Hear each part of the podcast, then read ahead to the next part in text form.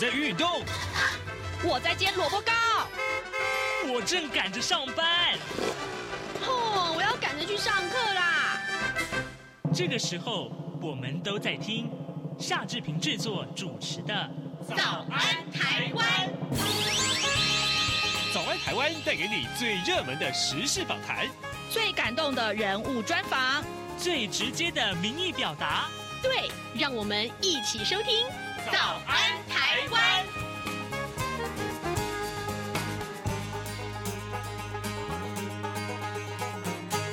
安，台湾！我是夏志平。今天是二零二三年的四月二十七号，星期四，礼拜四。我们要进行的是刘碧荣时间这个单元啊。待会儿呢，志平要为您连线访问动物大学政治系刘碧荣教授。每个礼拜四，我们会在这个时候邀请刘老师为大家解说重要的新闻外电。当然，过去这一个礼拜以来，我们看到很多重大的新闻外电，影响性都非常的大。所以呢，待会儿我们请刘老师一一为我们分析。比如说，像呃。这个韩国的总统尹锡悦，好，呃，他们到美国去访问。那另外呢，苏丹的内战，还有拜登总统啊，呃，美国总统拜登，他呢，呃，宣布竞选连任了。好，这些事情恐怕大家都很有兴趣知道啊。呃，在跟刘老师连线之前呢，志平有一点点的时间来跟大家说一说各平面媒体上面的头版头条讯息。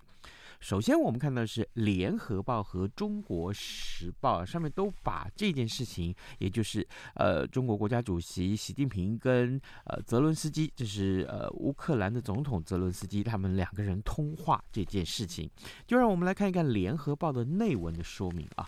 中国大陆呃中央电视台在二十六号，也就是昨天报道啊，中国国家主席习近平应邀和呃呃乌克兰的总统。泽伦斯基，呃，泽伦斯基在当天进行了电话的会谈。这是去年二月二十四号，乌克兰啊被苏联入侵以来，呃，俄罗斯入侵以来，两个人首度的通话。呃，通话时间大概有一个小时左右。习近平强调呢，劝和促谈是大陆的核心立场。并且指出将会派大陆政府欧亚事务特别代表前往乌克兰等国家访问，就政治解决乌克兰危机同各方进行深入的沟通。泽伦斯基则表示说，通话是很有意义的。根据央视新闻指出，习近平当天下午，就是昨天下午啊，跟泽伦斯基是呃这个呃通电话，那么这是应约通话的。好，那么呃。这个呃，习近平是在通话的时候说，作为联合国安理会啊常任理事国和负责任的大国，那么呃，这时候是 quote 起来，就是他的用语啊，他的用语，他说，我们既不会隔岸观火，也不会拱火烧油，更不干趁机谋利的事。中方所作所为。正大光明，那么对于谈话谈判啊，是走出这个战争唯一的出路。那法新社的报道是说，泽伦斯基呢，呃，在这个推特。Twitter 上面发文说，呃，他跟习近平啊，呃，进行了时间长而且有意义的电话会谈。那么他相信呢，这一次的通话啊，以及任命乌克兰驻中国大使，将会为双边的关系的发展注入强而有力的动能。那么乌克兰，呃，这个是任命前战略产业部长里亚比啊。里比里亚比金啊，到这个北京去作为新任的大使，这是我们看到《联合报》以及《中国时报》上面头版头条的讯息。其实这个消息也很重大啊。另外呢，呃，《自由时报》的头版头条则是告诉我们，这个豪宅的。案外案啊，就是严宽恒的这个呃，他他这个呃 A 了这个助理费用，那么贪污罪被起诉了，这是呃有关于《自由时报》上面头版头条。但是呢，呃，《自由时报》的头版其实这个新闻我是更有兴趣啊，他提到是国安局长证实了说，呃，台湾和五眼联盟及时交流情报。中国呃扩张主义造成了民主世界重大的威胁，台湾跟主要民主国家的安全合作日益密切啊。国安局长蔡明彦昨天在立法院外交及国防委员会答询的时候证实了，台湾目前跟五眼联盟有实际而且及时的情报交流，同时呢，国安局近期投入资源。大幅更新了电脑设备，未来也会透过保密系统跟五眼联盟接轨。好，我我觉得这个新闻很有意思啊。呃，如果以后在呃节目中有时间有许可的话，那么我们会多跟大家来讨论这样的话题。现在时间是早晨的七点零五分三十秒了，我们先进一段广告，广告过后马上就跟刘老师连线喽。啊，老爸早啊！哎，起床啦！今天吃什么啊？哦，今天啊，我们来吃吐司加火腿蛋啊。嗯，好香哦！哎，爸，你在听什么啊？哦，我啊，在听中央广播电台的节目《早安台湾》啊。我平常最喜欢听夏志平主持的访谈了。哦，这个节目都在讲什么啊？新闻跟热门时事话题啊。哎，还有啊，报新闻而已哦。好无聊哦！哎哎，耐心听我说完嘛。早安台湾的节目内容不只是这样哦，除了每天最新的新闻内容，还会邀请各界的专业人士、学者来分享他们的见解哦。我只要一边听这个节目，一边做早餐，就能够了解好多事情哎。哇，那我也要听，在哪个平台可以听到啊？在每个礼拜一到每个礼拜五的早上七点到七点半，就能够在中央广播电台的官网上面收听到喽。哦，对了。在 Sound On、Spotify 这一些 Podcast 的平台上面也能够听得到哦。哇哦，老爸你很潮哎！对呀，Podcast 上面就能听到，也太方便了吧？哎，什么味道啊？哦，老爸，我的早餐烧焦了啦！早安，台湾，你正吃着什么样的早餐？吐司加火腿蛋，咬一口，然后收听中央广播电台。早安，台湾，刘碧荣时间。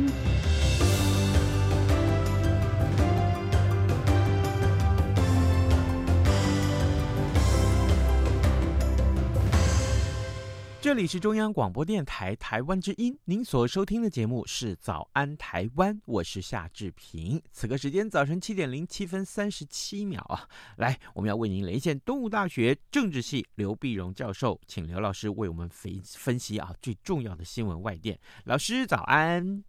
早，各位听众朋友，大家早！谢谢老师再度与我们的连线。老师，我想先从这个话题开始，就是呃，韩国的总统呃尹锡悦啊，他到美国去访问，而且一访问要要要七天的国事访问。老师，我想先请您为我们的听众介绍一下，呃，尹锡悦此行的一些重要的这个访程，还有呢，重要的是他会会会呃访问美国最重要的原因，受瞩目的原因是什么？对，我们晓得今年呢，那是美国跟韩国他们这个结盟七十周年嘛。七周年呢，当然不管在韩国这边有庆祝活动啊，那么美国当然也加强跟韩国的关系，不管是呃乌克兰问题，不管是台海问题，不管是朝鲜问题，或者说是他们美韩双边的关系，呃都非常重要。啊，那所以你可以看到，呃，要讲的是七天嘛，七天呢，那是韩国总统十二年来。那么再度访问美国，嗯而就美国来讲呢，那是呃拜登总统任内呢，呃第二个接受国事访问的外外国领袖，啊，就正正式的正式访问。的前一个是马克宏啊，嗯那么第二个就是呃这个这个尹锡悦啊。那对韩国来讲，当然这是举国都晓得，这是非常非常重要的事情啊。那这个这次这次呢，大谈那么呃几件几件事情，当然最后后来他们呃这个嗯二十六号跟拜登举行会见面，后来也发表了华盛顿宣言啊。那华盛华盛顿宣言呢，主要是美国呢当然强化对韩国的一个呃一一一个一个呃战军事上的一个承诺，就是它的延伸吓阻啊，就是嗯就是核子保护伞，那就延伸到朝鲜半岛。朝鲜半岛呢，就是韩国，呃，讲简单一点，就是韩国你也不要发展核武啊，我美国用核武来保护你啊。那你要相信我，那这这样的呢，那于是韩国跟美国呢就会加强他们的咨商，那加强的军事的演习啊，你的常规武力跟我的核子武力怎么去对接啊？那么他们要成立一个呃类似北约式的一个军事智商的小组啊，随时协商他们核子的这个武器呃这战略。但是美国这边强调就是。呃，这个核子武器用不用啊？什么时候用？那是美国总统决定，韩国当然不能决定，但他会跟韩国去咨商。那咨商的当然，可是，在尹锡悦还没有去之前呢，那么呃，那这里面又讲了，一是美国呢，就是呃呼吁尹锡悦，呃呼吁韩国。说呢，呃，中国大陆呢正在调，就跟这个美光啊半导体不是正在正在调查它的这个美光产品。他说，中国如果不买美光产品的话，那这个半导体这个晶片能源就会出现一个缺口。所以呢，韩国你不要去填补，啊，你不要你不要去填，你不要填呢，也就是说，在晶片问题就拉着韩国去跟中国打科技战的方面，哎，他也拉着韩国。啊那还有一个事情呢，可能也对也对韩国现在开始立场有点改变呢，那就是美国希望韩国能够援助乌克兰弹药，一个武器军事援助。嗯，乌克兰的美国现在只是给呃韩韩国现在是承认给他的人道啊、财政啊，就不给军事援助，因为韩国说我国我们规我们现这个国内的这种法律规定呢，对交战国我是不从不给不给武器的啊。但是因为事实上韩国如果援助这乌克兰的话呢，俄罗斯就威胁了。俄罗斯说：“你如果援助乌克兰，我就把先进武器给北韩，是吧？那韩国当然也要考虑到他国内的反弹，乃至北韩的威胁。可是美国这边又给压力啊，啊！于是我们就发现呢，就尹锡悦出去之前，大概就有了几个小小的变化。变化呢，呃，先是这个呃十二四月十二号的时候呢，那么韩国这边就讲了，他说不能够，我不不援助给乌克兰，可是我的炮弹可以借给美国。”啊，借那个啊，不是给我不我也不是说我借你啊，借你啊，啊，那借你这个三十万发、五十万发的这个这炮，我炮弹呢，这个我借给你，借给你。然后呢，到十九号的时候，哎，尹锡悦接受路透社的访问，他又讲了，他讲了，他如果，乌克兰的平民大批的平民受被被这伤害的话，那这是人道问题，那我们韩国就就就会可能会改变政策了。啊，就是我是不援助，那可是你这个这个我就不能再讲，不能再在这个呃坐在旁边束束手无策了，因为你对大批的平民进行进行迫害的话，的人道问题，那韩国原来这个仅可能对乌克兰的援助就不再守住什么什么什么财政啊这个界限了，哎，那一般的评论说，那是不是韩国立场有松动呢？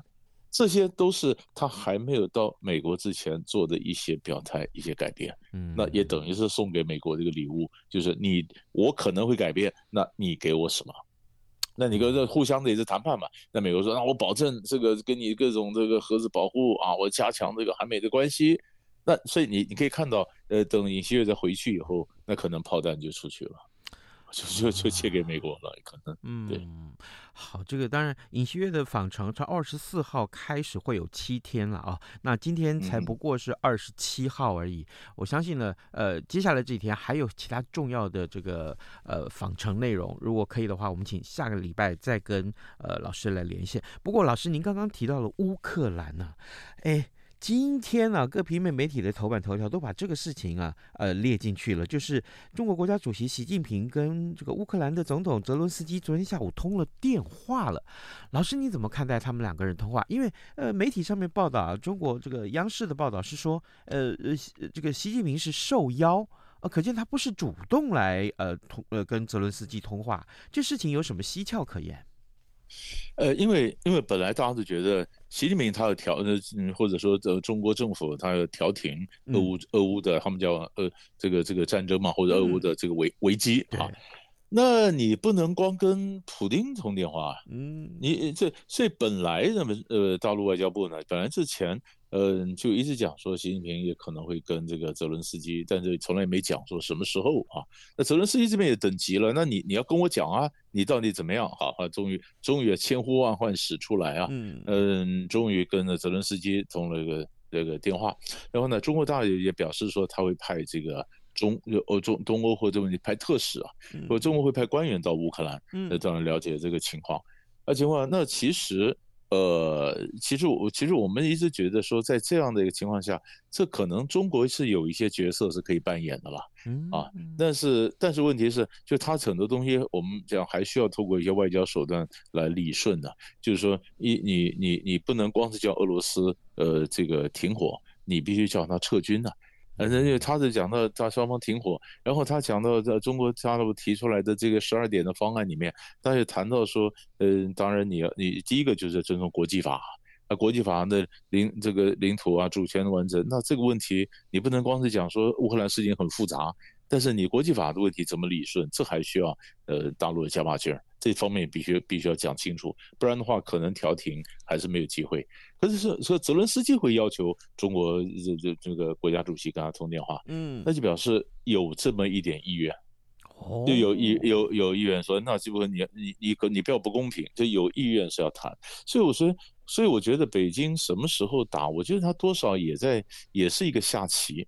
我说我要打给你，但是我还没有要说什么时候打给你。那你急不急？那你急着你来找我，那你当然也要做出一点相对的一个回应嘛。那这样子双方都有意愿的话，那谈判才有可能进行啊。是，至少我这应该看到是一个一个契机，一个曙光吧。嗯嗯，对对。好，各位听众，今天早上之平为您呃连线访问的是东吴大学政治系刘碧荣教授啊。我们首先先请刘老师就呃韩国总统尹锡悦到美国去访问这件事情，同时也牵涉到这个俄乌战争接下来的发展，其实是息息相关的。我们都请刘老师呢为我们做了重要的解说。老师，上个礼拜我们也呃关注了苏丹呐、啊，那么这后来的情势有什么新的转变吗？还有就是呃苏丹的这个呃呃重要性，上个礼拜老师也为我们解说过了。那接下来它的转变又有什么样的一些影响？对，就是我我们发现呢，这个呃国际上几乎也也没有办法啊，也没办法说叫这两派停火，哎，两派停火，那这两派呢，可能他们他们是说。呃，当然是布林肯后来讲说，从二十四号凌晨开始停火七十二小时，啊，那停火七十二小时，但是但是他们双方也是讲说，七十二小时根本就是以前我们也曾经停火过十次啊，那这样子往往往往都被破坏，被破坏。但是上个月我们看到大家就没办法了，准备就撤。是啊？所以你会看到这画面上，那么那么这个这个苏丹的老百姓可能觉得，我天哪，这两派在打，各国已经撒手不管了啊！那那么开始就撤了。那礼拜天开始呢，美国就撤了，美国开始从苏丹呢这这这个撤，或他的外交官，呃，并且帮助一些外国人这撤离喀土木啊。那么那么美国的这个海豹部队呢也过去了，呃，会去帮忙啊，怎么怎么怎么怎么撤，用那飞飞机啊，直飞直升机啊，这是怎么撤？撤呢？联合国呢也在撤队啊，在撤撤到红海边的这个苏丹港。那英法的外交官呢就被撤到呃城外的机场，因为货机就撤离啊。那中国大陆这边也开始撤，呃撤。那么其他的这个团体呢就想办法撤到苏丹边界的小城，到边界跑。沙乌地呢，那就是在呃往边界跑到红海边呢，到红海边准备的船，赶快过海，我们就回家了，回到回到这这阿拉伯半岛了啊。那所以你可以看到。这个这个仓皇的去走啊，就表示为什么？因为情势可能失控嘛。本来就是两派说，呃，我们就在呃，是不是争夺对首都克土木的一个控制权？那走走，那可能就这个战火会偏，会会向全国去蔓延呐。哇，那这个这个一打下来，这个就就严重，因为那这到底苏丹是这么大的一个呃这个国家，那这种东西蔓延，那怎那怎么办？啊，哎，那边火上加油的也有啊，火上加油，我们要讲的华格纳。华格纳的俄罗斯华格纳民兵，本来那个呃苏丹交战的两派军头呢，其实他们都跟俄国关系不错，是华那都是拿了俄国，跟俄国、中国都还不错。我们上次也谈到，拿了俄国的武器，拿了中国的武器。那现在这两派在打的时候，那华格纳的民就要选边呐，啊，啊选边。那后来呃目前美国这边的情报显示，好像他选的是这个民兵的这边，就是民兵跟政府军嘛。那选选的是民兵的民兵的这一边啊。那这个这个这个有有人提供武器的话，那这个又继续烧嘛，啊，所以我们现在我们现在不晓得看看看看，就只有等着看最新的发展，到最后就会打的怎么样谁会赢啊？那么但是两派其实都是就是一个权力争夺，啊，就觉得苏丹苏丹呢又产油啊什么，就是就是我觉得这个地点也重要，地理位置也重要，所以为什么大家才这么关切？如果苏丹是个非常偏远的什么非洲一个鸟不生蛋的地方，再没有人会管啊，因为它有这么大的地方，所以所以我们讲说阿拉伯，因为它是阿拉伯国家嘛，可是它是在非洲嘛，所以阿拉伯联盟也管，非洲联盟也管。啊，然后然后美国啦、中国啦、俄国啦、联合国啦，呃，一些或者啊，这大家都想都想介入，都想叫他们停战，啊，沙特、阿联、埃及都在都在管，但是没有人有用，呃，都还在继续在打，所以觉得很挫折，才会觉得算了，我们先走人吧。所以这是苏丹最新的一个发展。照老师的解说看来的话，哎。那在这个舞台上面，真正的上演的这个民兵跟政府兵的两个这个呃呃对战的双方，其实他们背后有这么多的势力，可见这个舞台上很精彩呢。啊，很精彩啊！因为非非洲通通常就是各国都想说，不管哪一派赢了，他那派那派后面的势力呃都可以得到一些获利嘛。以前以前华格纳的民兵帮他帮这个苏丹说，我提供武器，那你给我金矿的开采权啊。啊，他这矿产也多，最他就是就是每个人都想说，我帮一派，然后从里面得到什么东西，所以这是最麻烦的事情。嗯，好，老师，我们还有时间了，所以请教，接下来请教这个美国啊，呃，美国总统拜登他在二十四号告诉媒体说，他将会竞选连任，诶，但是什么时候会有一个正式的宣布，其实还没有这个确切的时间了啊。所以，老师，我想先请教你，拜登真的年纪很大了，他还要选哦？这个 呃，这个国内对美国的国内政情来讲，呃，这是可以意料中的吗？还有它的影响又是什么呢？是，那他后来身上他已经宣布了哈，他礼拜一的时候说他跟他还什么宣布没讲啊，礼拜一时候跟记者讲，后来礼拜二后来果然就是跟原来所讲剧本一样，他用了录影带啊，用 video，然后说，哎呦，我这个我叫我要选啊，那我要选。这个这个很傻眼呢，就是呃，于是于是我们就看这个决策哈，这个这权力啊，就是很多就算再能干的人，他这都有一个过不了的一关呢，就叫舍我其谁啊，那就觉得总觉得他的使命感。那使命感呢，他觉得呢，他在他是唯一能打败川普的人。啊，因为看起来，嗯、呃，看起来呢，这个呃，共和党可能是川普还是会出来啊，起码现在川普领先啊，那是不是川普可能会会出来？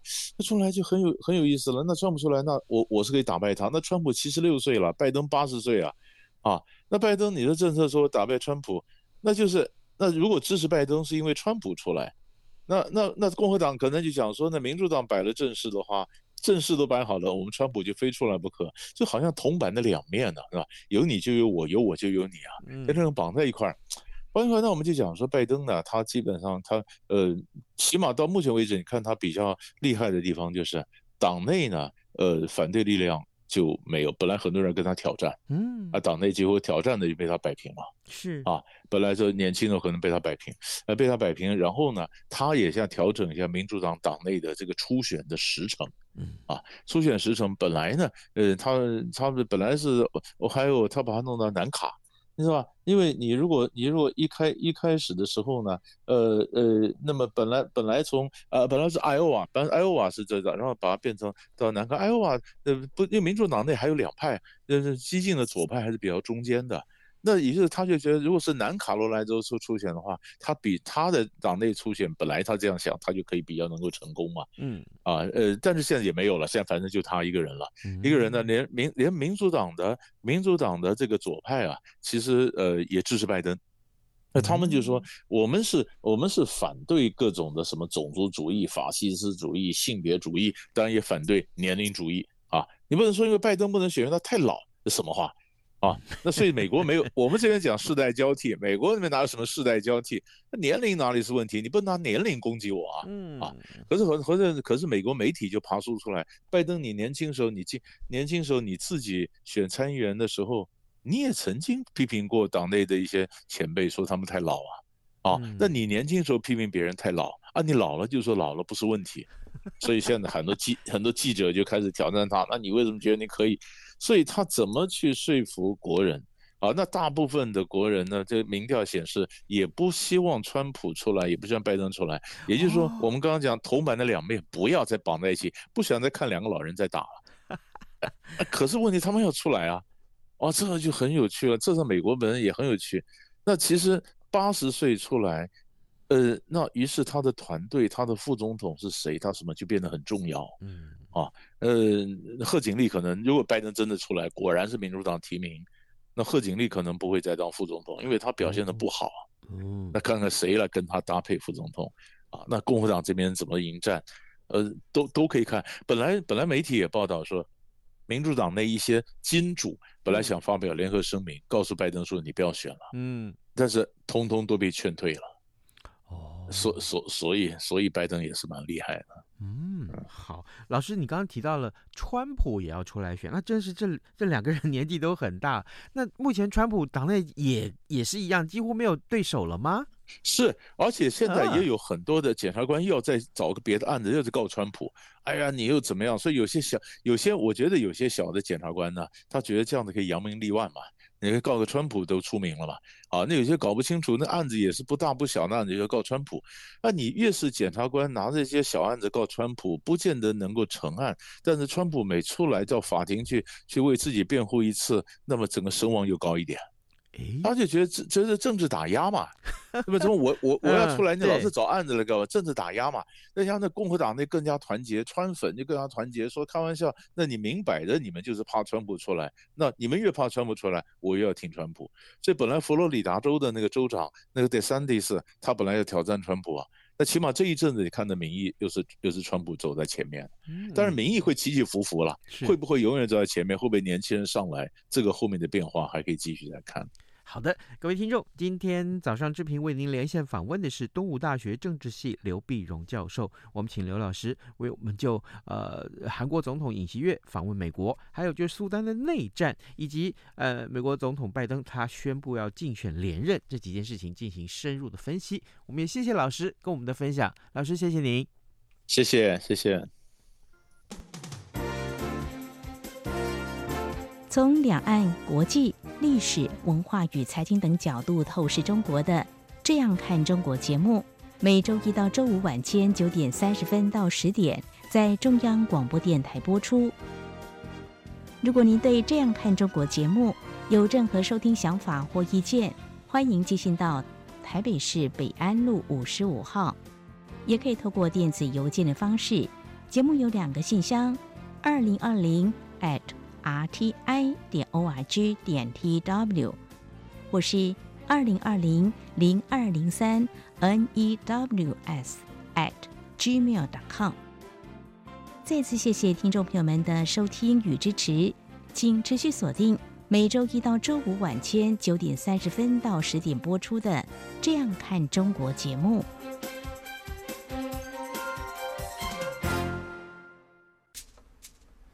早安，吃着什么样的早餐？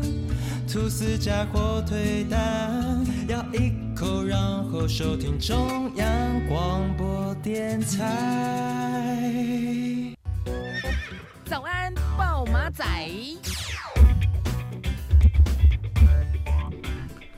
好的，我们还有一点点时间来看其他的新闻了。今天的联合报上面这一则头版上面的消息，其实也值得我们来跟大家一块来看一看。呃，今天是辜汪会谈的三十周年，在一九九三年的四月二十七号啊，当时的海基会的董事长辜振甫，还有这个大陆海协会的会长汪道涵，他们两个人在新加坡举行辜汪会谈。啊，呃，三十年前这两位呃的这个会谈，以民为念，人民优先啊，呃，受到大家非常非常多的瞩目。呃，当然，这个呃海基会的如今的这个董事长李大为，他则是说，他说两岸沟通啊停滞啊，只会带来猜忌跟他误判啊。那么呼吁大陆以务实、不带政治前提的新思维来看待两岸关系。好，这个当然三十周年这件事情是一个重要的时间点。